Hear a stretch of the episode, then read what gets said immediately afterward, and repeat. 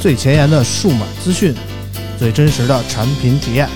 给你第一手的震撼爆料，聊你不知道的内幕消息。从科技到生活，从现在到未来，欢迎收听大型胡逼侃谈节目。村口电台，你值得拥有。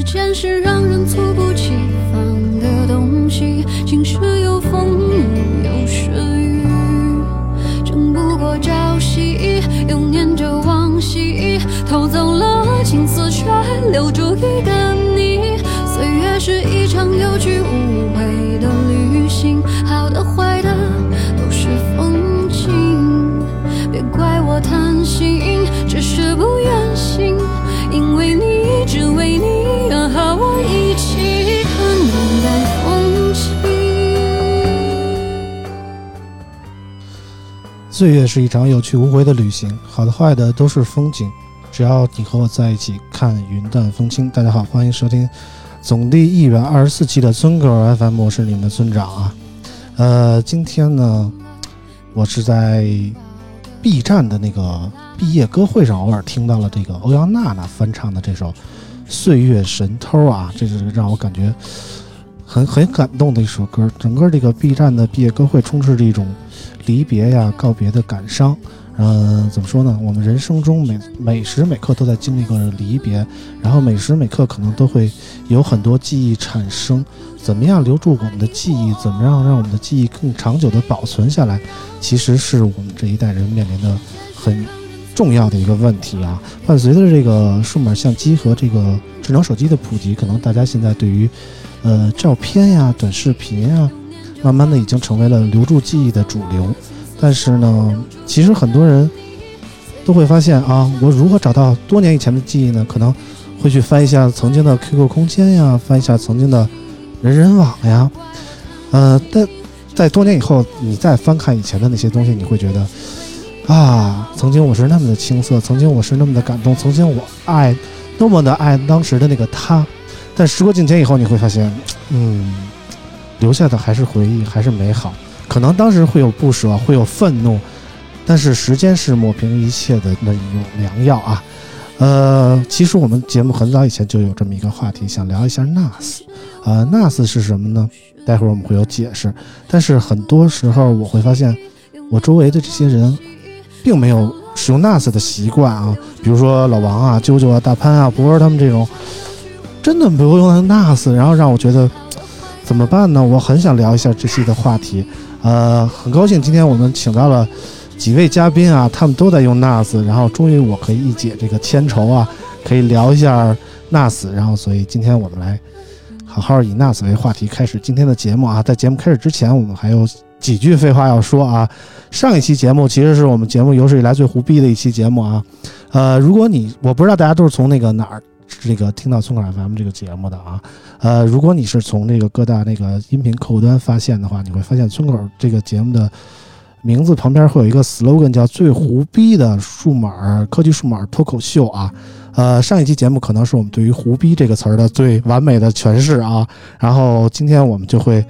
言归正传，聊一聊数码和科技的部分啊。当然，在这个节目开始之前，我们要先感谢一下上期节目播出以后给我们打赏的朋友啊。上期打赏的包括阳光的快乐生活一九零五、季诺瑞克斯、过森补补、部落太阳灵、任玉华、莫小轩 Memories、木月露、胡椒苦、立志做坏人啊、芝士蛋汉堡的血泪、大头大脸杨专业、大名媛海富川贝 UK Outpost 零一 QW 贝克哲南风八五群里竟有人舔什么什么什么人啊？呃，其中特别感谢 Gino Rex 的五十啊，大头大脸杨专业五十啊，芝士蛋汉堡的血泪一百元啊！我不知道那个大家有没有很感动啊？因为上期节目确实聊得比较火爆啊，所以这次打赏的人也比较多。如果大家喜欢的话啊，我们可以通过打赏看出来大家喜欢哪样的节目，我们可以多聊一些大家喜欢的内容啊。当然，那个有一个朋友叫这个群里竟有人舔什么什么人，我这里再特别说一下啊，在微信群里大家尽量不要参与任何政治的话题啊。如果大家在因为某些什么什么政治观点产生一些冲突之类的啊，我我也不不原谅啊，直接踢啊。大家以后还是可以聊数码，包括聊一些所谓竞技性的话题都行，但是千万别别把我们群给聊黄了，对吧？呃，今天呢，我们节目的嘉宾比较也算是熟人了吧，来过几次了啊。大概在那期聊华为智慧屏的时候，给大家留下了非常深刻的印象。两位呢，也是算是不常参与节目，但是每次来都能给大家留下深刻印象的朋友。他们分别是这个可以选剑哥和这个大泽啊。他们的回归也让我们非常高兴。有那个为数有道留言说，两位嘉宾的业务能力是真强，口条也好。那么现在我们先让那个建哥给我们打个招呼。Hello，大家好，我是科技犬王健。哎，上次来了以后，跟我们这个聊这个华为智慧屏的事儿啊，然后网友的反馈也是很热情啊，觉得建哥真是专业啊。哎呀，这个其实怎么说呢？就是文道有先后，术业有专攻。呃，就是你你喜欢这个，然后呢，你爱这个，然后这也是我的本职工作，所以还是希望能用通俗易懂的方式把嗯我想知道的分享给大家。嗯建哥和我就是那种完全不同的两类北京人啊，就是我算是我这里就属于那个南城那边的啊，说话比较垮，然后什么都敢往上招呼的那种啊。建哥就算是人长得也帅，然后说话也有面儿的那种啊，是不是？哎，也也不是，建哥是北城的人、啊，对，我是北京北城的。嗯，嗯嗯，跟我们完全就是，好像好像跟南城像是两类人啊。呃，其实都一样。北京 北京很大，哪哪人都一样，我们都是一家人，真的。啊 好的，政治正确啊嗯。然后我们现在欢迎大泽啊，大泽的微博是大泽科技秀啊，这么低俗的名字啊 S H O W，，S H O W 啊啊，大泽那个上次聊完以后回去有什么反响吗？嗯，觉得可以再放开一点。啊，放开一点啊！今天老王除了专不在这业上个，的之外，我们可以再再聊的 open 一点。咱啊开个玩笑，大泽每次来都想让我们开车啊，就是大泽其实是一个特别闷骚的人啊，虽然在新浪科技混了有小十年，但是这掩饰不住自己有一种内心的闷骚的渴望啊。那个老老王不在，今天开车的任务基本就交给大泽了啊。应该做的。我有有个有个问题啊，嗯那个老王跟啾啾干嘛去了？就是大泽每次都会抱怨啊，大泽一来啾啾就不在啊。其实是在我们群里的朋友都知道啊，啾啾那个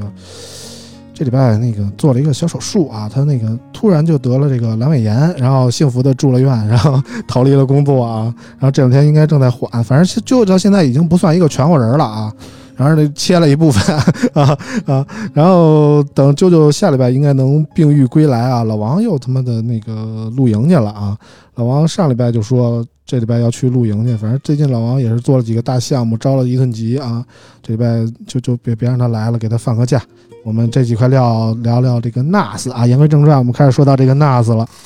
呃，各位从第一次接触到 NAS 是大概什么时候呢？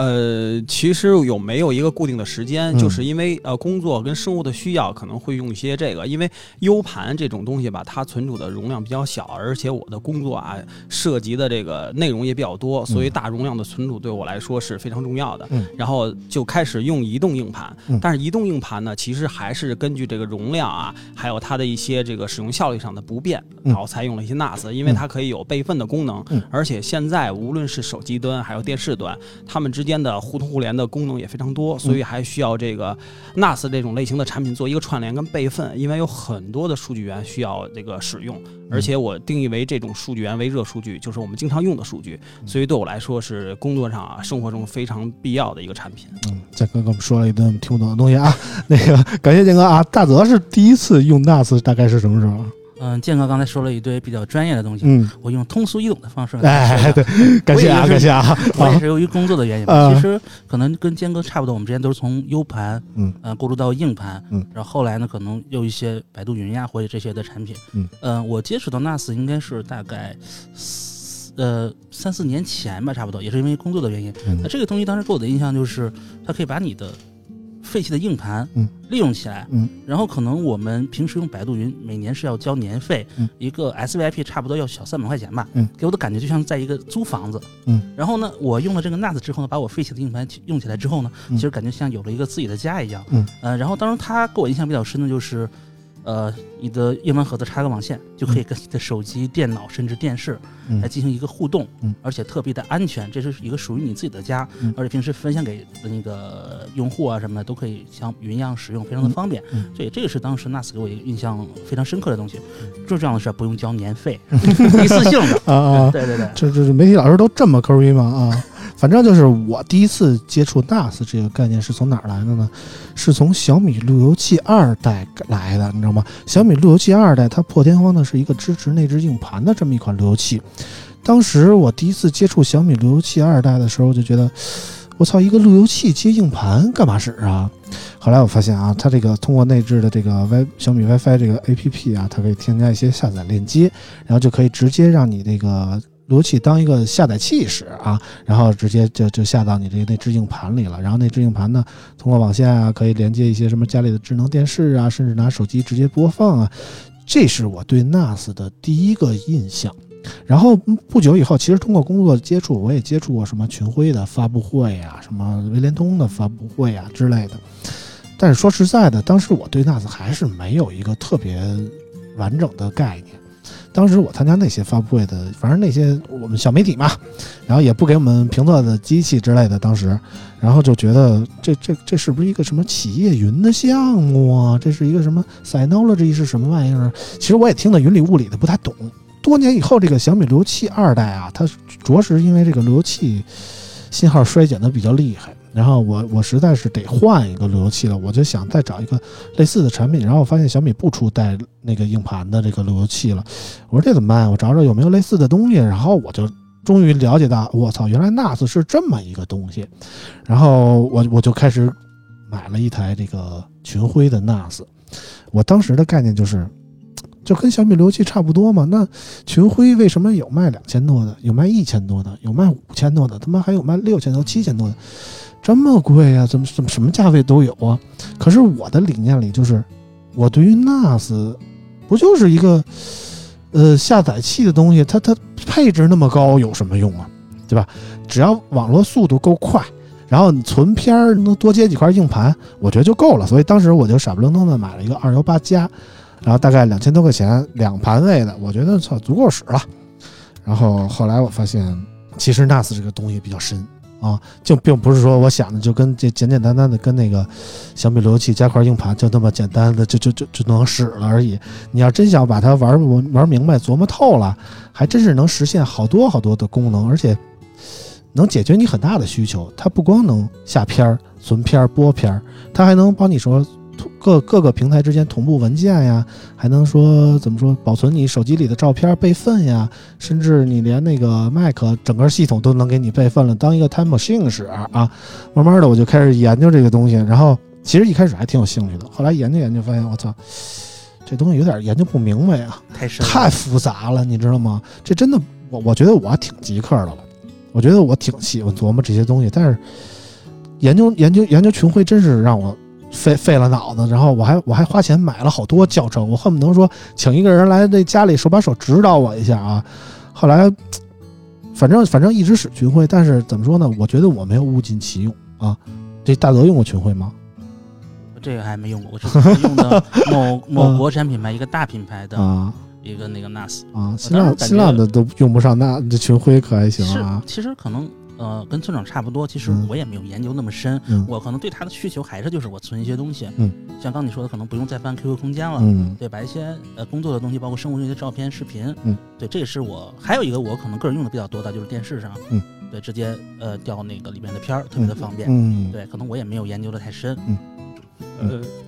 江哥，哦，我是这样的，就是我我对 NAS 的产品其实有一个的重要的一个诉求就是组建跟搭建的过程不能太复杂。嗯。这样的话，其实这个这种产品就是普惠性的产品，即便我用的精通，我也不能把我得到的分享给大家，因为这个上手难度非常的高。哎，这种上手难度的高，不是我用语言跟呃，甚至我给你拍个视频给你演示出来的，并不是，嗯。是需要一个长时间的积累、嗯。使用积累，还有你对对这个专业技术的一个了解，嗯有这个基础才行。所以我对这个这种类型的产品，我觉得还需要有一定的分级，就是呃一个呃一个级别，大家根据你的使用情况来选择适合自己的产品，这是呃一个原则。哎所以呢，怎么说呢？其实我的概念里一直就是觉得 NAS 不就是群晖撑死了加个威联通嗯，顶天了，或者说网友那个手巧的做个黑群晖，也就到这儿了。但是后来我发现，国产其实有很多品牌也在进入这个领域。我记得五月的时五月份的时候，我参加了一个发布会啊，呃，是一个叫极极空间的这么一个产品啊，当时就给我留下了很深刻的印象。我觉得我操，原来原来国国产的这个这个 NAS 呀，比这个国外的 NAS 其实更懂中国人，就好像小米做的米 UI，其实你要说是不是更适合国人？我觉得其实是的，他会根据很多国人的想法，就去做很多的定制的东西，而去简化一些繁繁繁繁纷乱复杂的这些设置的流程。我觉得比起那个原生的那些安卓可能要好一些。然后那个，我觉得国内的 NAS 产品也是秉承这样的理念的。然后我就试用了一下他们一款叫极空间 Z 4的产品，真的颠覆了我对于 NAS 的认知。我觉得我操，原来 NAS 上手原来可以这么简单啊！为了让我们更好的了解这个 NAS 啊，今天我们也非常有幸的请到了这个北京天鼎星智能信息技术有限公司负责这个极空间 NAS 的产品经理陶建良陶总啊，我们欢迎陶总。嗯，大家好，我是呃极空间的产品负责人，我叫陶建良，呃哎很高兴来参加我们村长的这个节目，哎也希望在在啊节目中跟大家聊聊整个 NAS 的这个产品。哎我们这个村口也算发达了啊！今天终于有一个这个正经的这个甲方爸爸来了啊！但是很多朋友肯定会觉得我们这个节目是不是有有有收钱了啊？这那的啊！实话说啊，我们这个节目这期节目真的没收钱啊！我们跟这个 这期就这我们之前收过钱的节目，我们跟网友都说过了啊。我们这个收钱的节目，这个这个一只手指头就能一只手的手指头都能数得出来啊。然后今天真的没收钱，而且我还特别主主要是因为我们这个跟那个极空间的这个公关朋友啊，是真的好多年的这这朋友啊。然后这个有这么个说说宣传的需求啊，我们说那来我们节目聊聊天吧，真是也普及一下 NAS，给大家讲讲这个 NAS 到底好在哪儿，怎么用啊。然后呢，我还特别给网友朋友们争取了一台这个极空间这次的产品试用啊。到时候这期节目上线了以后，大家可以转发微博关注我们，到时候抽一个啊，抽一个啊。然后希望大家支持。然后那个说回这个 NAS，陶经理跟我们说说这个，给我们简单解释一下。首先，觉得 NAS 是什么？怎么让让那个普通的用户最简单的、直白的了解到 NAS 是干嘛用的？呃，其实呃刚开始就是节目开头村长说的那个那段话，其实呃其实我真的挺感动的，嗯就是一下子把我拉回了，其实差不多真的是两年前，两年前应该也是差不多这个月份，嗯。也是一个大雨天啊，我们和公司我们公司的创始人袁冰总，嗯，呃，差不多在我记得是在联想桥的一个下面的咖啡馆，我们聊起说我们要做一个这么样的产品，嗯，就是能够把你呃长久以来多年来的拍的那些照片啊，能够非常好的保存下来。嗯，不单单是保存，而其实我们要通过技术手段说，能把你几年前在某个地方去玩儿或者拍的一些照片呢，非常好的把你找出来，嗯让你看到这些东西。我，原来就像你说的，就是我，几年前原来我也这么青涩，也这么在去那么好玩的地方玩过。嗯，而且我们其实我们要做到说，能保证你在二十四小时，其实二十四小时的在任何地方都可以去连到这个设备去看，而嗯不像原来的说我必须要拿个 U 盘，插个 U 盘插到电脑上啊，我去翻一个文件夹把照片翻出来，嗯，我才能看这么一个一个东西。这其实是我觉得您刚才那段话，呃，其实说出了我们做这个产品的初心，嗯，啊，我们其实想做的一个产品的，就是您刚才说的那个问题，就是我们其实想，就是怎么说来着，就是用户其实我们有那么多的呃积累的，不管是照片也好，工作文档也好，嗯，对吧？然后我们希望说，我们怎么样能够安全好的呃存储在一个你自己的地方，嗯而且当你想要的时候，你有个非常便捷的方式能把它拿出来嗯啊，能够非常好的提高你的整个的工作的效率。嗯啊，这其实是呃我觉得呃那是应该要做的一个事情。嗯啊，但是呢，其实呃市面上就像刚才村长您说，就市面上的好多 NAS 其实呃非常的复杂。对，上手难度过高了。啊它的它的复杂，其实是因为原因说 NAS 其实你要从类比来说，它其实就是我们所谓的企业级的服务器，嗯它只是做的简单了、嗯轻便了、小巧了、个人可用了。嗯那所有的架构，你会如何像不管是微联通也好啊、群晖也好，它延续下来都是这套呃整个的技术架构，它不是一个真正面对 C 端的简单的一个正常的普通人能用的一个操作思路去做的这件事情。对，群晖最大的问题就是感觉它不是给一个我这样的普通小白 NAS 用户准备的，你知道吗？对，它需要我有很大的相关技术的知识积累，让我觉得我他妈明明是想买这么一个东西，让给我提供服务的，但是我需要去被迫学习很多的相关知识，搞得有点本末倒置。对，嗯所以这个极空间 Z 四这款产品，我当时拿到手的时候，我就觉得第一印象啊，就觉得还还挺有设计感的这么一个东西。就是虽然说普通的 NAS 大多是一种方方正正的黑盒子的一个感觉，不太占地儿，然后挺小的，但是说实话，有设计感的其实不多啊。Z 四这款产品让我感觉是花了心思的，起码在外观设计方面。对，对它在呃，其实我很难形容这个产品的外观设计究竟是什么样。大家如果有兴趣的话，可以搜一下。我觉得它用一些曲线呀，用一些镂空的造型啊，然后很好的雕琢出了一个你在桌面上可以放置的这么一个符合现代家居特征的这么一个东西，而不是冷冰冰的一个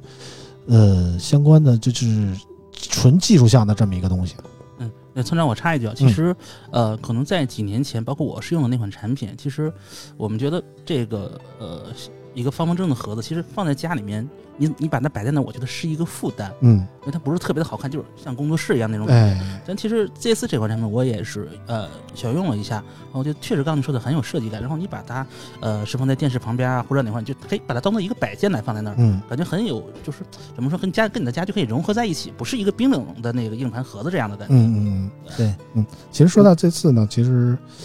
我们我们我们听听这个陶总给我们介绍一下，有没有是设计方面的故事可以讲？啊，对，确实 C 四这款产品啊，其实我们在一开始设计出的时候就就分两个阶段。第一个，我们在设计阶段的时候，其实就推翻了无数的稿。其实我们追求的是，如果呃大家见过或者网上搜一下这个产品的话，其实我们侧面是带有我们这个我们的主 logo 这个 C 的那个 Z 字母啊，对，然嗯后呢，我们其实呃，不管在侧面和正面看，其实任何一个角度它非常都有设计感，它的弧线角度几乎是完美的。嗯啊，非常然后圆润的感觉。嗯对，然后在我们实际的开模和生产过程中，你会发现说，视觉上看着很简单，就是它就是一个铝铝合金，然后折成这么一个弧形的角但实际执行过程中，我们几乎找遍了我们代工厂这边所有能做这种结构的这个东西，就会发现说大家都说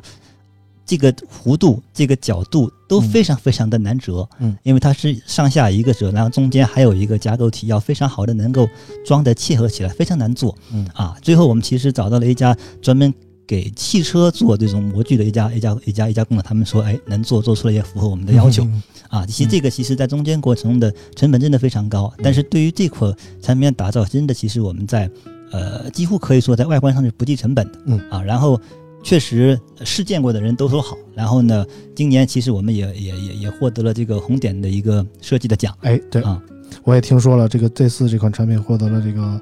素有这个科技节奥斯卡奖的这么红点设计奖的这么支撑的这么一个褒奖啊啊！他我有一个疑问啊，大泽给我解释一下。据说这个奖好多都是可以买的，有这回事吗？我说这个话是不是要负责任？啊，其实我也不知道道听途说嘛啊，但是我觉得，呃，Z 四这款产品的设计上确实，我觉得是有独到之处的。嗯获得这个奖呢，绝对是实至名归。嗯，反正我觉得别的不敢说，咱们这个没有黑幕。Z 四现在是目前这个就极空间这是最顶配的一款产品了吧？啊，对，目前在售的我们现在的 Z 四是最顶配的一个了啊，这是售价大概是多少？呃因为很多人关心这个售价，但是说一个一个 NAS 要卖五千多，这节目我不听了，啊我也买不起 啊。呃，我我们从呃一开始就是公司之初，我们定的一个原则，其实就是我们有呃用用用一个非常高的性能，但其实我们要用一个非常低的价格，让整嗯个的这个叫 NAS 也好，或者叫网络存储也好，其实有一个更加普惠的这么一个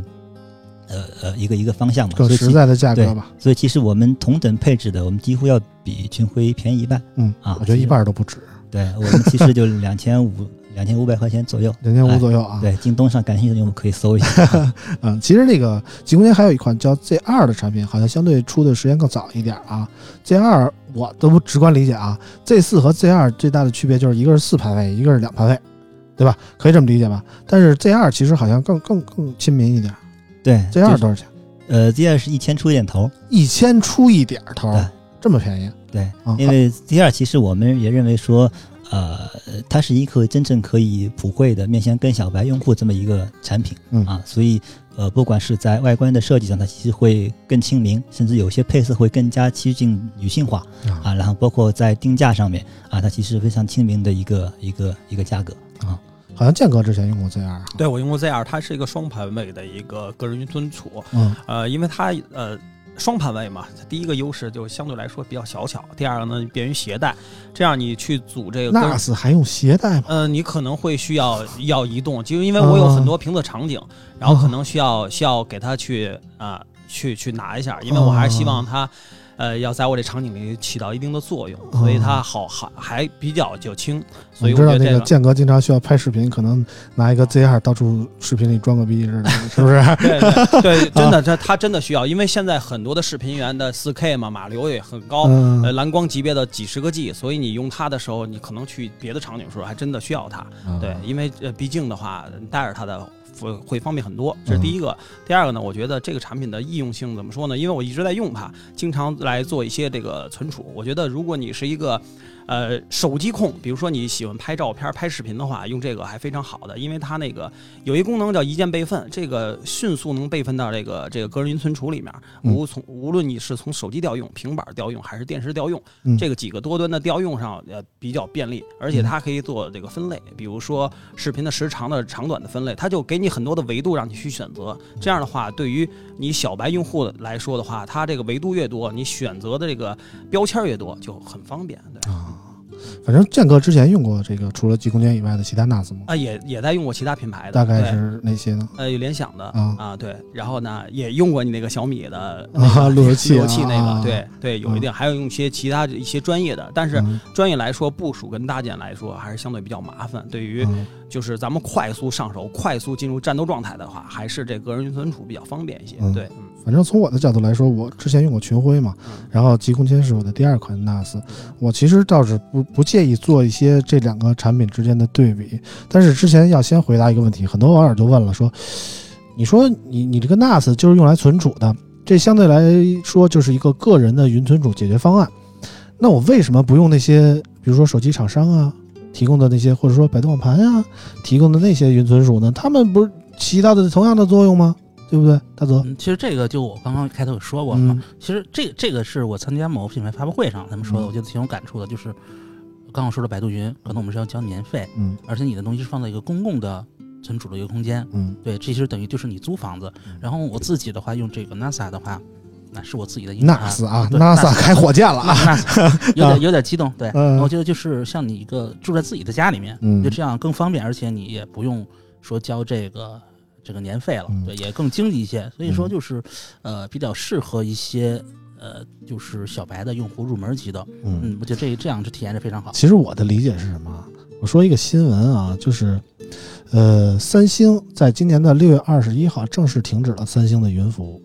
然后我们再说说原来的，比如说二零一七年一月份的时候，三六零手机停止了自己的云服务，然后一九年乐视停止了手机的云服务，包括其他一些手机品牌，你不好保证它什么时候能停止自己的云服务，你存在上面的东西可能说一夜之间就没了，对吧？然后其他一些政策方面的原因，比如说我们用百度网盘，之前可能我们在百度网盘上百无禁忌，想传什么都什么都都行啊，但是有一阵儿你突然会发现，好多存储的一些视频变成了八秒的视频。对吧？就是受限于一些政策的原因，你你你明明那些东西是给自己看的，你也不分享，但是它官方就是能监测得到，它就是肆意妄为的就把你自己存储的一些东西就删了，对吧？你很难说你你自己存储的东西哪些是碰红线，哪些是不碰红线的，对吧？可能我们碰红线的那些东西也不是为了说要做一些什么事儿。对吧？可能只是自己解决一些自己的问题，像大泽肯定有这方面的需求啊啊，但是就是就是明明是你自己东西，可能你做不了主，就是我这就是一个这样的感觉。然后再加上其他的，其实二零一六年吧，大概有一波百呃，就是与百度网盘类似的网盘集体关停的这么一个东西，包括什么阿里巴巴旗下的 UC 网盘呀、新浪的微盘呀，然后还有什么 D Bank 的华为网盘呀，等等等等，都在二零一六年集体关停了。为什么集体关停？就是因为其实网盘这个东西不挣钱，还需要部署非常大量的存储空间和服务器，它很很耗资源，而且它一些内容需要有人有专门去审对核，这是啊很大一笔很大一笔人力来看，对非常的麻烦。对这也就造成了我们现在的幺幺五网盘可能越越来越贵啊。而且它会有一些一刀切的情况，嗯可能你这个东西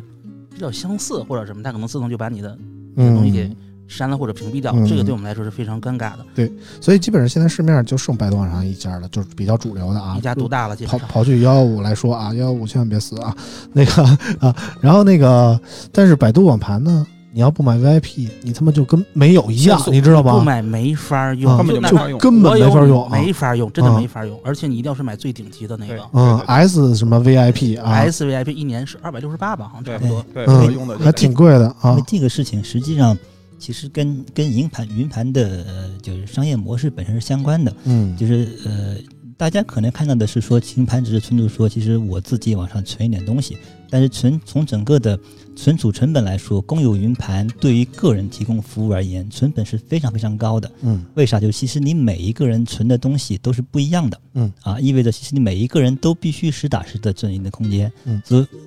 那么其实你会发现说，云盘为了呃把空间这部分成本赚回来，嗯那你必须得收钱，这是一个必然的一个东西，嗯啊，就是你的速度卡你，只是说它商业模式里面的一种，它不得不这么做、嗯啊。然后呢，另外一个节省成本的方式是啥？就是呃，就是大量大量的存的都是重复的东西，嗯，重复东西是啥？什么东西容易重复？视频容易重复，电影容易重复。嗯那今天你会发现说，好多好多云盘、网盘都变成了存这种类型的，嗯往上存，然后你往上存仓库了啊。对，我也往上存，然后我下的时候似乎很快的这么一个状态。嗯，啊，这其实，在本质上来说，商业模式里面，它不收这种钱是不成立的。嗯还收钱，你会发现说，不管是哪个网盘，你一年几百块钱，你会发现说，我买两年的东西，你完全够买一个自己的 NAS 了。嗯，啊，这其实是一个呃，就是最底层的一个一个非常非常本质的商业逻辑。所以我之前算了一下，那个苹果 iCloud 啊，两 TB 的服务一年大概是六百多块钱。嗯，一个月六十八，嗯，你六百，那可能六百多块钱还不止啊对，小八百块钱了啊。反正你要是用三年的钱，大概就能买一台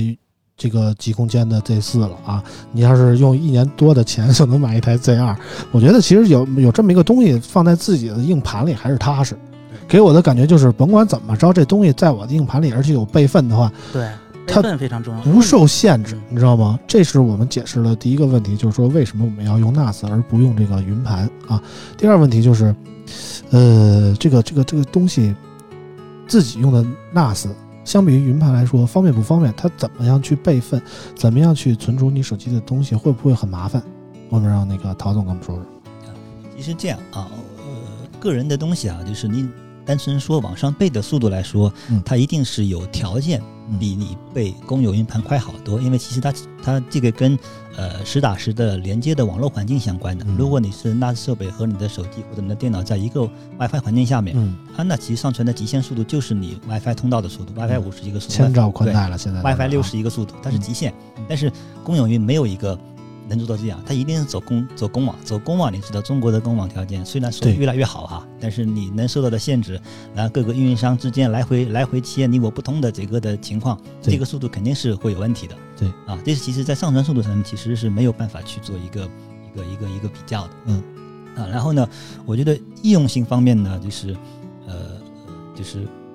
呃怎么说来着？私有云那部分啊就是呃像我们提供的更多的服务里面，其实我们就像您说的，我们可能会比一些其他的厂家更加的懂国人的一部分的啊诉求啊。真正我们会说，在某些垂直领域，包括是啊图片的整个的领域、视频的这个领域，包括我们的将来的个人工作文档这部分的领域啊，嗯都可能会有专门的一些一套一个一个一成套的一个解决方案啊，会比其他的能做的更加的方便一些啊。反正就是通过我的使用来看啊，当初用群晖，我就发现一个最大的问题就是，我要点干干点嘛都得专门下一个单边的 APP，比如说我们存存存储一个文件，我得用这个 DS File，然后我用用看个视频，我用 DS Video，可能官方的这个还不太好使，然后包括什么 DS Audio 啊，什么 Moment 呀，一大堆莫名其妙的应用就会充斥在我的手机上，我必须得安装相应的 APP，我才能实现相应的功能。对我来说，其实是一个很大的困扰，因为我我手机其实不爱装乱七八糟的东西，就是你要非说是为实现这么单一的一个需求，我就去学习它，然后还去安装它，就对我来说其实挺烦的啊。然后这个极空间其实给我最大的感触就是它用一个 APP 来集成了所有的功能，它所有的功能都在这一个极空间 APP 的这么一个入口里，而且这个 APP 它还它还包括比如说 iOS 版本有，安卓版本有。Windows 版本有，Mac 版本有，甚至说智能电视的版本也有啊。这个这个就就很牛逼了，你知道吗？就是它每一个平台都有相应的 APP 推出，而且它一个 APP 集成了所有的功能，让我觉得其实就是简化 NAS 操作的第一步，这是对我来说这么一个感觉。当初是怎么样决定要要要做这么一个大一统的感觉呢？这个最实际的困惑就是刚才您说的，啊 就是我们在用群晖的时候，我们也发现这样的这么一个、一个一个一个困一个困惑，就是我发现我下这个应用，这个应用只能干。这么一件事儿，然后我要干另外一件事儿，我还得琢磨，我还得百度说，哦，干这件事儿我要去下这个应用，嗯。然后把这个应用下来，然后一登一一大套的登录啊、想啊、理解、了解里面的每个 A P P 的交互逻辑怎么走啊，这个可能是那样的，那个可能是那样的，嗯。然后学会了，然后哪天我想用数据的时候，我还得想起来，哎，我要用我要找照片儿，我是 Moment 有 D S File 有 Drive 也有，还是 哪个里面去找？嗯，然后就一脸懵、嗯啊，所以我我我，而且这个东西啊，你不是天天用，就有的时候你极偶尔用一下的时候，你想不起来那他妈 APP 叫什么来着，你想半天，对吧？然后又需要现琢磨，嗯，就就就就特别烦啊，这我有一个找照片的困扰，因为嗯，嗯，我经常跟一些球星明星合影。哎呀，有时候在那凡尔个群里，赛啊，在那个群里要嘚瑟一下什么的。我之前翻 QQ 空间什么的，我嗯现在有了这个集空间，这我直接可能在他们这个搜一搜索什么的，非常的方便。哦、哎，直接调出来。不是你都跟谁合过影？我打听打听 那就太多啊，就是你说俩，我我听听，有没有如雷贯耳？有没有那个被下架的艺人？那肯定呃，那那没有没有，没有 啊，嗯，你要说你啪拍出来一个跟郑爽的合影，我我敬你是条汉子，真的，删了。没有没有，开玩笑开玩笑。刘德华可以吗？我真的假的啊？真的，你跟老的娃合过影？刘德华，就老的娃吗对？对对，啊五十多这个，啊，什么时候的事儿啊？呃，应该是一四年或一五年吧，那时候他来那个新浪做节目，啊，对，也是你们新浪老去人对儿啊，也是利用职务之便。然后你就臭不要脸的凑上去跟人合影了啊。刘德华确实真的，呃，特别和蔼。然后呃你近距离看他，确实艺人感觉挺不容易的。我们在屏幕上，因为我很多很多那个艺人明星合过影嘛，然后你你在。因为我就非常近去看他们，嗯我们在电视上、荧幕上看他们确实光鲜亮丽的，嗯但其实你一近看他，真的是很沧桑，是这真的很辛苦。对，实话说，我跟刘德华也合过影，节目之后，你这个是真的假的？咱们晒晒照片儿是嗯，吧？真的真的，就是就我有一个我有一群那个拍拍电影的朋友，然后他们兼职偶尔也去拍一些那个 MV 什么的。然后有一天给我打电话说，那个我们在这个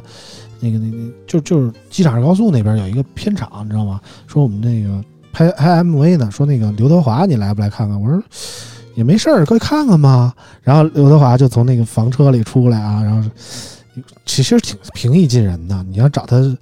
拍个照什么的，他这也就拍了。其实这这种片场的环境还是还还还是比较好的。我当时刘德华拍照特别有意思，但是他确实很不容易嘛，进来当时正好有那么五分钟的时间，嗯然后加上我跟导演关系比较好，嗯我抢上去了。我刚刚我说刘德华说跟您合张影可以吗？他刚要站起来，嗯胡军儿来了，你知道吗？胡军儿去了，哎呦我操，黄哥！然后大概等了两分钟，刘德华哦，我先跟他合张影。呃对，刘德华确实是。然后还有我们一个呃踢球的群呢，最近国足也是比较比较你好歹出现了是吧？嗯，然后我就能晒一些，比如跟李铁呀、哎呦呦呦郝海东啊什么的合影。可以可以我当时说你们怎么这么快？嗯，我没跟他们说这个秘密呢，我也跟给他们说一下啊。嘚瑟啊嘚瑟，我说跑题太久了，反正就是怎么说呢，就是就是一些照片就很能反映当时一段生活的经历啊、态度啊、感觉之类的。刚刚那个片尾曲、片头曲放的就是，虽然我们听了好几遍哈，嗯就给你报了这个，确实特别 特别有感触，一些岁月的回忆。对嗯，其实很多的时候回忆就是代表了我们某一阶段的人生，过去了就真的过去了。有些人真的过去就过去了，但是你说你一点都不怀念吗？其实你怀念，但你偷偷摸摸的偶尔怀念一下的感觉啊，其实还挺温暖的，对，就其实是这种感觉。就像说的，我们可能平时用公用的云，特别担心它哪天真的要没了什么的。我这么多年的照片儿，嗯但是我们用用那个 NAS 的话，我觉得起码我们还本地有个备份，嗯，对吧？对对，嗯说回这个 NAS 啊，之前我用群晖，我是一个两盆位的群晖，我有两块四 TB 的硬盘，理论上加起来八 TB 吧，但是实际使用空间只有四 TB。为什么？它有一块硬盘做 RAID 一，就是说嗯一块硬盘是专门用来备份的，所以说就是说我其实能用的只有说第一块硬盘的四 TB 的空间，另外一块比如说另外一块硬盘就是纯用来做备份的。但是我用 Z 四以后就不一样了，极空间 Z 四它是一个四盘位的机器，然后我这次买了四块两 TB 的硬盘，加起来同样是八 TB，但是我是实打实的用八 TB，为什么？因为它提供了一个叫 ZDR 的备份方案。ZDR 备份方案，那个让让让陶总给我们解释一下吧。我觉得这个是一个特别大的这个进步啊。对，这个其实是呃，我们在在在在做这个设计的时候，你们也发现说，好像现在市面上通用的这种所谓的备份方式，为了数据安全解决的方式，要不就是 RAID 一，RAID 一就是反正就是两块盘用一块盘，嗯要不就是 RAID 五六块盘，就是三块盘用两块盘，四块盘用多少盘的这种嗯固定的一种机制。嗯啊，这种其实是还是属于我们觉得说是工业领域的一个呃企业级的为了极致安全的一个一个东西嗯啊。对于个人而言呢，你说好处吧，有吧，肯定有啊。嗯其实呢，它是百分之百的一个全量分配，但是呢，呃，你真正要要要往做一个普惠的市场，你会发现说，呃，硬盘的成本其实还真是挺高的嗯啊。明明是我买了八个 T，你非让我用四个 T，嗯，对吧？那老实说，咱对于个人用户而言啊，就是你真的那四个 T 的数据真的那么重要？每一项数据你都需要备两份吗？嗯，我觉其实就是很简单的一个道理。我是用四 TB 的硬盘，我真的需要备份的部分，可能就是我的照片、我的工作文档，仅此而已。对对，而其实我存储的，我算了一下，我硬盘里百分之九十的数据都是视频，都是一些电影啊、电视剧啊，就是乱七八糟的片儿啊。大泽，你是不是也这样 啊？你岛国岛国的吗？对，嗯所以我们其实一开始我们就想说，其实你可以让用户选，说认为这些东西我重要、嗯啊，我就我就留两份，嗯任何一个硬盘啊坏了，另外这个数据就不会不会丢嗯啊，因为。呃，硬盘它其实发展那么多年，但是硬盘它一定会有一个再好的品牌，它一定嗯会有一个、呃寿命。对寿命和一个标准的固定率，比如千分之几一定会有嗯。坏，或者说坏到呃五年或者八年之后一定会有坏的东西出现。嗯。啊，这是一个固定一定会有的东西。那其实呃，我们要唯一做的是说，呃，让用户自主去选择，你认为重要你就备个双份，你认为说这个东西丢了，呃，也也不是那么的要命啊，那其实就是你成本考虑，你也可以存一份。对啊，其实我就是觉得备份是必要的，但全盘全盘备份其实是不必要的。我觉得有选择性的备份才是真正的一个 NAS 应该具备的一个标准啊。大家其实作为一个 NAS 来讲，它的最基本的功能啊，可能就是备份一些视频啊，备份一些什么备份一些视，备份一些照片啊，备份一些文档啊，然后多端同步一些东西。我觉得多端同步其实是挺实用的。比如说，我平时主力办公的机器是一个 Mac。但是我可能说偶尔也会用一个 Windows 的机器来打游戏，然后我可能需要，呃，出差的时候我要为了说带一个能打游戏的机器，我不带我的 Mac 了，然后我也需要说偶尔办公一下，需要把我这个数据同步过来，这时候这个多端同步的功能其实就是很重要啊。我觉得这是一个基本 NAS 应该具备的功能，其实也没有什么好多说的啊。但是这次这个极空间在下载方面其实也做了很多的努力啊，比如说它支持这个迅雷下载啊。然后，当然你你也得有迅雷的账号，否则可能也也挺慢的啊。然后还还能挂 PT 啊，对挂 PT 其实是好多 NAS 用户就是需要的一个基本功能哈。对呃，其实嗯就是 NAS 的现在整个市场上面，NAS 很大一部分用户其实还是呃视频里面会占非常大的一部分啊。嗯视频这部分呢，就是这也跟中国的整个的呃市场环境有关，也是很多的呃经典的片子或者比较呃现在比较好的四 K 的甚至八 K 的片，其实都是要有特殊的渠道去去下的。对啊，然后呢，这部分很大一部分可能会在比较专业的 PT 的这些网站里面对啊，支持这个，我觉得是一个呃，就怎么说来着？作为一个 NAS，其实一个必须要具备的一个功能吧。嗯其实这科技的进步让我们觉得人都变懒了。很多人原来看片都是去各种下载站啊，各种找种子呀、找磁力链啊、找链接之类的。现在更习惯于在什么优酷、腾讯、爱奇艺啊，就直接看了。但是实话说，好多片没有。比如上礼拜我们节目讨论的这个《全裸导演二》啊，你要说从正经渠道看，你真的看不着啊，你只能说通过一些其他的手段去去去搞定这个片子，然后也并不是说每个人都有能力去翻墙看，直接看网飞的那种感觉啊。我们接触大多数片子啊，包括岛国的一些片子，都是需要自己下载的。然后其实极空间给了一个非常方便的下载方式，就是说无论你在哪儿啊，我掏出手机来，顺手掏出电脑来远程，只要找着这个链接啊，我直接往这个极空间里一部署，它在家自己就跑跑完你的带宽，直接给你下载下来了。其实我觉得这是一个 NAS 非常重要的一个功能，也是很方便的啊。我我提个小建议啊，能不能极空间考虑一下，就加入这个对幺幺五的支持啊？因为我主要主力下载是其实是从幺幺五五那边下的哈。对，幺幺五那个其实很多的用户都给我们提过，其实嗯，幺幺五对他们是一个非常重要的嗯存东西的一个、嗯这么一个地方。啊 嗯然后呢，其实我们也在也在努力去，一方面其实我们也在跟幺幺五谈说我们有合作的可能。那、嗯另外一个呢，其实我们内部也在开始测啊、所谓的 Docker 的功能啊，Docker 可能更专业了、嗯啊，就是你自己可以去镜像或者有能力装好多东西在里面啊。嗯它就是让它让整个的，呃，就是叫 NAS 变成你自己可以装你各种喜欢的应用往里面装的一嗯甚至跑个系统之类的啊。对对。那这种其实我们也在内部测，我相信很快出来之后，幺幺五那部分啊，有如果你有能力去去折腾去搞 啊，我们可能商务上面还没谈完的时候，你们其实就有可以去搞了。嗯，有这个开放接口的可能啊。对对对，嗯反正就是怎么说呢？刚才聊了聊这个关于文件分享的部分啊，其实已经聊得差不多了。我们聊聊这个关于视频的部分。其实我觉得每个 NAS 用户都是有这个囤片的习惯。我不知道这个建哥之前囤不囤过这个各种片儿啊？其实我主要的视频还都是高清的视频比较多，四你是 K 的。就是从网上下的那种，还是说自己拍的呢？呃，网上下的、拍的也有，嗯网上下的也有，因为你你你测试很多产品的时候，你需要视频源，而且这嗯视频源有的时候真的非常的难找。就收集素材嘛。对这个素材非常难找，你必须有一个网盘的 NAS 去的给它去保存好，而且嗯这个对我来说也很重要，所以这个呃这个网盘对我的这种需求是非常重要的，而且现在的视频存储也比较大，尤其你手机你拍一个四 K 六十帧，嗯你你你你这个容量非常非常大，那你存哪儿呢？你手机不可能啊，五百一十二撑死了也就这样了，嗯所以你这些数据你只能去备份到你的硬盘里或者你的网盘里。嗯对于我来说，这也很重要，尤其你出去玩的时候、嗯啊，有些有些极端场景，或者是比如说我我最近想去爬雪山，我真要到雪山拍这四 K 六十帧的视频，这么重要的东西，我可能一辈子就去这一次，那嗯我存到哪儿？手机肯定是一个那个网盘肯定里面，我还可以有多种形态去备份，因为可能我这一辈子就是这一次，所以这很重要，真的。嗯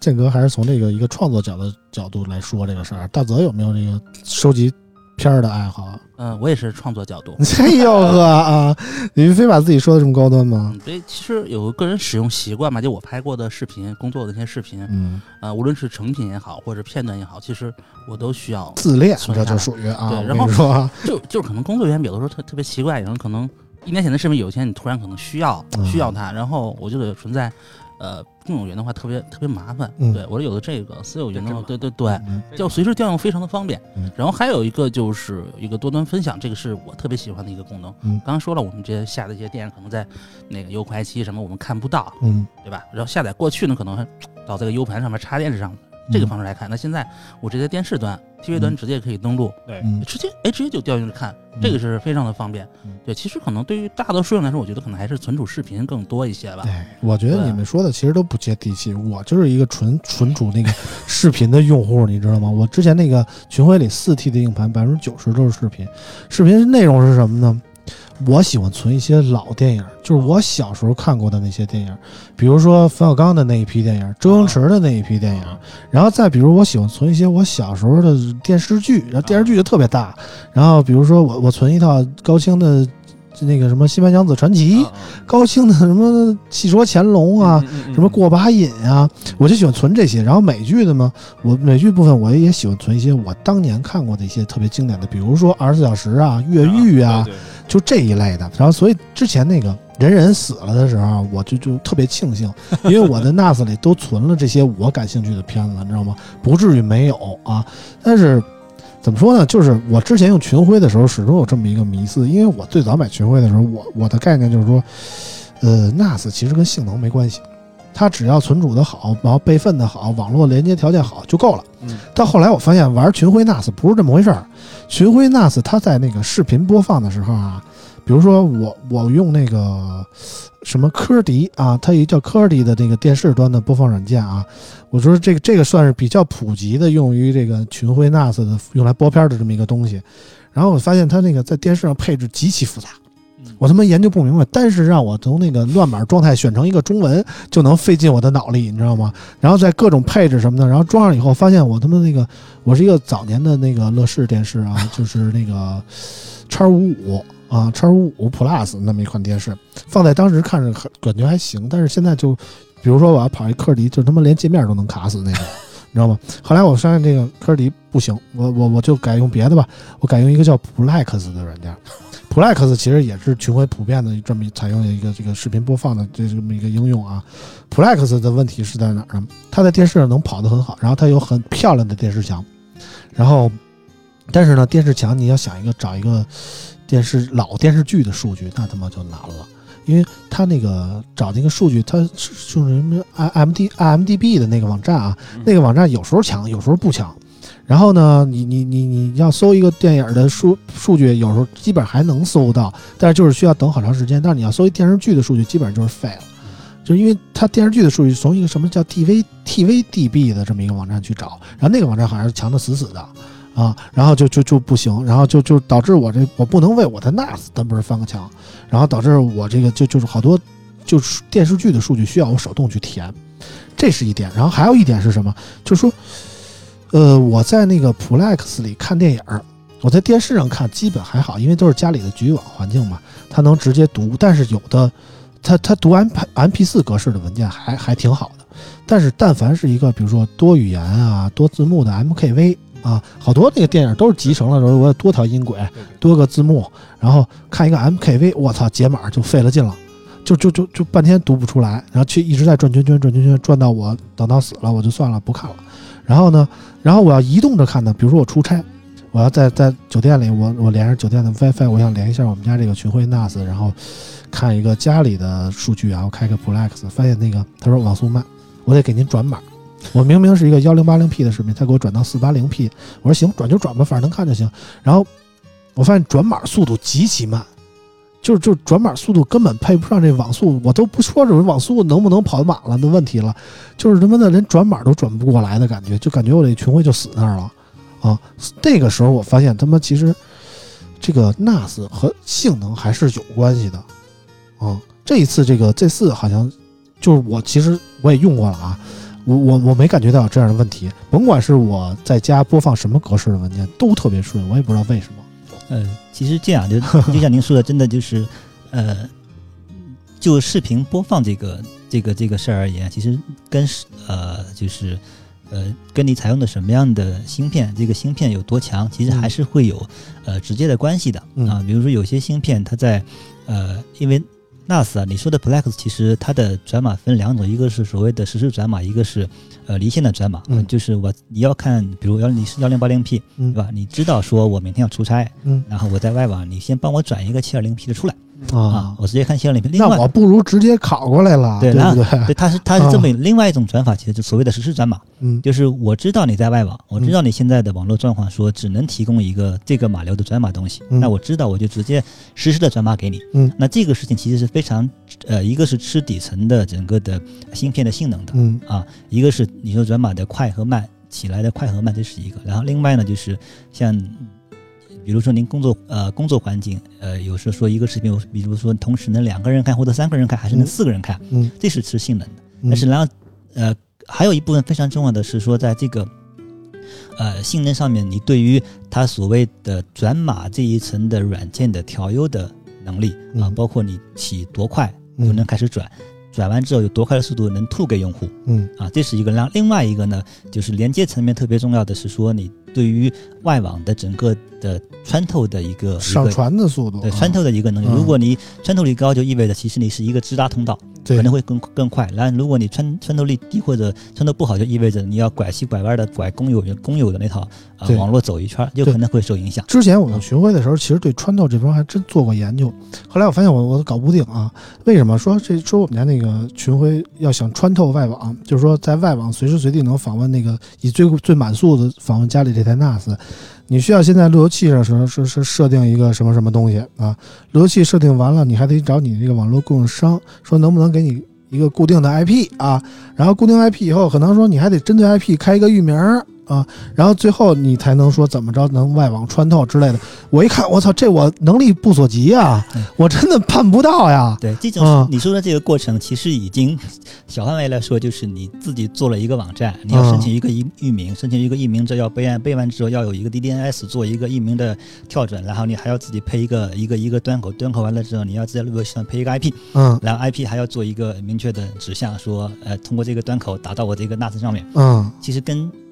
搭一个网站是没有什么区别的，所以一般人是搞不定是正常的。啊这真的搞不定。但是这个我用了极空极空间 Z 四以后，我发现只要我在哪儿用，甭管用什么设备，不在家里的时候啊，我这手机号登录，这是一开这 APP，我就远程播，就永远满速。我也不知道为什么，这黑科技吗？呃，这个呢，老实说，真的，其实我们这方面的技术，我们真的是很有自信的。我们内部叫极连接的技术，就是呃，整个的呃外网穿透的一个能力，包括穿透的比例，包括穿透完之后的整个的效率和上下行的稳定性。嗯这个我真的可以不吹嘘的说，其实我们真的是行业可以说是行业第一的啊。当然不是说第一，不知道能不能播啊，反正能播反能播，反反正是嗯真真的真的是可以行业领先的，对 对对，非常非常棒的啊！嗯这种东西不呃，你可以跟任何一家去去比。啊，就为什么就就别家就做不到了？呃？其实网络这件事情啊，嗯就是从底层一路一路到网上，到应用，所有的到到调度到服务的配合，它是一个非常非常复杂的东西。啊就是我们创始人呃袁斌总，其实在这方面在行业里面，因为他原来是爱奇艺的 CTO，后来是乐视的 CTO，嗯所以在视频这块领域的网络这块的积累，整个行业里面可能没有几个人比比他积累的多。嗯啊，这其实是我们非常大的一个优势。实话说啊，提到乐视啊，很多人就 有点有点那个什么乱七八糟的想法啊。像个人是吧？啊，想个人呢不至于啊，反正就是怎么说呢，乐视曾经一个非常辉煌的品牌啊，然后伴随着它的没落，很多人也抱以唏嘘的态度。但是从我的角度来看啊，其实乐视的最大的问题就是在于那个大泽刚才说想的那个人啊，吹牛逼吹的太大了。但是其实我觉得很多从我接触来看，乐视底层的工作人员还是真的踏踏实实在做东西的啊。包括之前做电视的时候，我记得乐视的当时那个 CEO 啊，也曾经专门把我叫到那个。就是做电视这部分的领导啊，就专门把我叫到那个他们乐视的办公室，问我你你就跟我聊了两个多小时，就说你对于这个乐视电视有什么想法啊，有什么不满的地方，就专门聊不足，跟我聊两个小时。我觉得其实他们真的想在做东西，有有态度的这种东西，但是限受限于可能说一些外部的资金链啊，这这些这些困扰吧，导致了今天的局面。但是很多的乐视人现在也是，呃，桃李遍天下啊那种感觉啊啊，现在也在做不同的项目。这次这个这次其实也和我们之前认识的乐视的公关有密不可分的联系啊。嗯、可以看出这个这个这个，包括这个公司的名字啊，叫什么天顶星人啊，也是有情怀的。我不知道大家有多少人了解这个天顶星人啊？天顶星人在我看来是出自于我们小时候看过一部动画片叫《太空堡垒》啊，里边就就就就就反派角色就是天顶星人啊，跟那个我们的众派瑞克卡特还有什么林冰妹啊、Lisa 什么的一块战斗的故事啊。这这可能有点暴露年龄啊，但是我们小时候真的看这个太空堡垒长大的，啊、然后现在做了这么一个 Z 空间极空间的这么 Z 四的产品，包括极具性价比的 Z 二，其实我们是可以关注一点的啊。然后再说这个产品，其实我觉得还有一点要说，就是这个这个这个这个这是什么墙啊？就是那些电影的那些 logo 啊、图标啊、什么那个海报啊、海报自动啊这个这个海报墙啊，嗯是这么叫的啊。其实我觉得这个是挺好的。之前我刚才说，我们找各种海报其实挺麻烦的，但是这个极空间用了以后，我就直接把视频文件拖过去，基本上八九不离十能搞定啊。除非一些特别也出现过错误，我不能说百分之百准啊。之前我拖过一个那个机器猫的动画片儿，然后就给我识别成机器猫的电电电电视版的动画片儿了，其实是一个大电影，但是手动改一下就过来了。其他的包括最新的，上次我放了一个《全裸导演二》的这么一个，直接就识别出来了，我觉得还是挺棒的啊。我再提个小需求啊，考虑不考虑把一些日本岛国的作品的那些封面也能收录一下呢？哈 哈因为你知道那个那个，在那个什么 GitHub 上，就是专门之前有一块专门软件，就是识别通过你那个番号啊，通过这那就识别出对应的那个封面之类的。其实实话说啊，这这大泽又跟我这儿装逼啊！你说你你的硬盘里没有一些见不得人的东西吗？没有什么见不得人。这个这个问题，刚才你们觉得刚才聊这个气氛很尴尬吗？嗯每个人的表情都很尴尬。啊，都不好意思说对你为什么啊，要 Q 我呢？就是就是就是，我觉得你你对吧？你就别装了，何必呢？人家您对吧？建哥还是有点那个，我也我也有，我也有我也有 坚哥给我不少种子，嗯，我就觉得其实我我个人提啊，我觉得这是一个挺好的解决方案对啊。我不知道怎么，对，就是陶总怎么想？呃呃，甭管是不是硬盘上真的有啊，啊但是对于呃产品和对于我们技术而言，它其实是呃跟你匹配一部最新的电影其实是一样的，一样的一个一个技术方案。它其实呃因为匹配的整个的过程，它其实会很多的东西，呃行业里面其实比较成文的会就生成一个叫 NFO 的文件，嗯啊，有这个 NFO 文件，其实我们就可以找到对应的或者说你开放一个什么，比如说网友自己添加修改这么一个渠道，对，嗯，那个啊。NFO 文件就是你在下很多片子的时候，它天然会把这个 NFO 的片子，就是把所有的信息下到本地嗯。啊，就是这个匹配的是我们会以你本地的这个东西为主，嗯。然后如果你有这个，我就会往上放，然后啊而且这部分东西是完完全全的在你自己的 NAS 的硬盘上面，不会啊走任何的云端和我们云端的服务啊也可以自己修改是吧？呃，对你修改 NFO 信息就行了，啊。而且这个就是嗯可以说就除了你自己之外，没有任何人知道你忘了什么。嗯，怎么说呢？反正我没想到今天大泽是这么装逼啊。这个功能也得也得慎用是吧？嗯，但你跟别也不用慎用。其实你知道有一好的一点是什么？就是说极空间它是唯一一款，就是说从竞品之类的提供官方这个安卓电视端的 APP 的这么一个厂商。然后它这个安卓电视端还有儿童锁这么一个功能，我觉得这个功能就可以完全屏蔽说一些儿童的误接触到一些什么成人的信息啊之类的，你就给它锁上，这个目录它没法访问，然后也不会在电视上显示，就就是我觉得很方便。对，因为我们其实推出 TV 端还有一个很多的原因，其实你会发现说家里有小孩的这种东西啊，就是家长会有一个天然的倾向，说其实你在电视上看可能会比手机上看对小孩的眼睛会更加好一些。哎，对，但是呢，呃，就是如果你没有这个儿童锁，你免不了会有一些说我有手机上看的电影啊、电视剧啊，其实你并不希望儿童去去去看的，或者说你希望在电视上的时候儿童看的比较集中。嗯。啊，一个是就你好好好好好管理，管理然后另外一个是呢，儿童自己找内容也方便，对啊，打开就是这个，看就是了。哎，啊对就是特别适合这个家庭教育、啊。对，这个是我们对于儿童的照顾。然后，呃、另外一部分呢，我们可能在、呃、下个月或者可能我们会有另外一个针对老人的啊、产品的出现，可能会跟一个更加易用的一个一个产品啊。对，其实可能因为我家也有孩子嘛，今年是个男孩，今年四岁。呃，其实现在电视都会有标准模式、儿童模式、老人模式，那等于我们极空间是现在也会有一个儿童模式。我觉得这个真的是家里有孩子你才能感受到。我现在恨不得家里所有的东西你 们儿子都看些什么呀？都是儿童模，式，都需要啊都有一个呃，不是儿童模是式，就是？有个儿童锁这类的东西。嗯，对，我觉得这个是非常实用的。我儿子基本上还好啊。儿子大我我藏的也比较深，主要是啊，我这反正电视上直接看是看不到的啊。我手机从来不敢给他单独玩。哎呦，你手机里都有些什么呀？啊，老实说，他玩玩微信，我就发误发出一些哎信息。呦喂，这微信。呃，这个我我同意大德老师的观点，确实是这样，因为有很多一些对吧，这个很难避免，对他真的发出去，你很很难收回，你你就实事求是的告诉他这个情况，可能对方都有点比较怀疑或者怎么样，真的挺重要，真的，行吧就是？你看我们身身边的这个数码产品，什么，其实儿童锁现在已经成为一个标配了。对，嗯是冰箱要，哪怕是一个小小的水壶，嗯，对，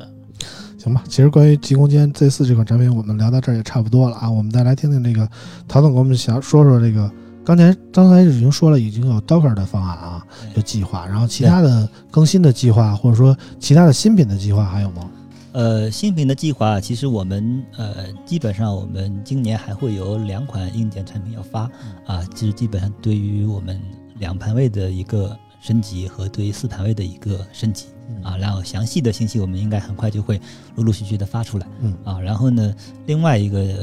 就是其实我们呃应该下个礼拜可能会推出一个。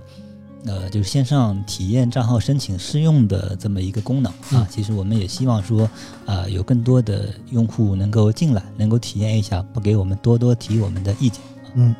行吧。那个节目最后让再让陶总给我们说说这个，您最后给我们推荐一下，就是说如果要购买 NAS 的话，极空间的优势相对于群晖或者威联通来说在哪儿？为什么要这么做？哈哈。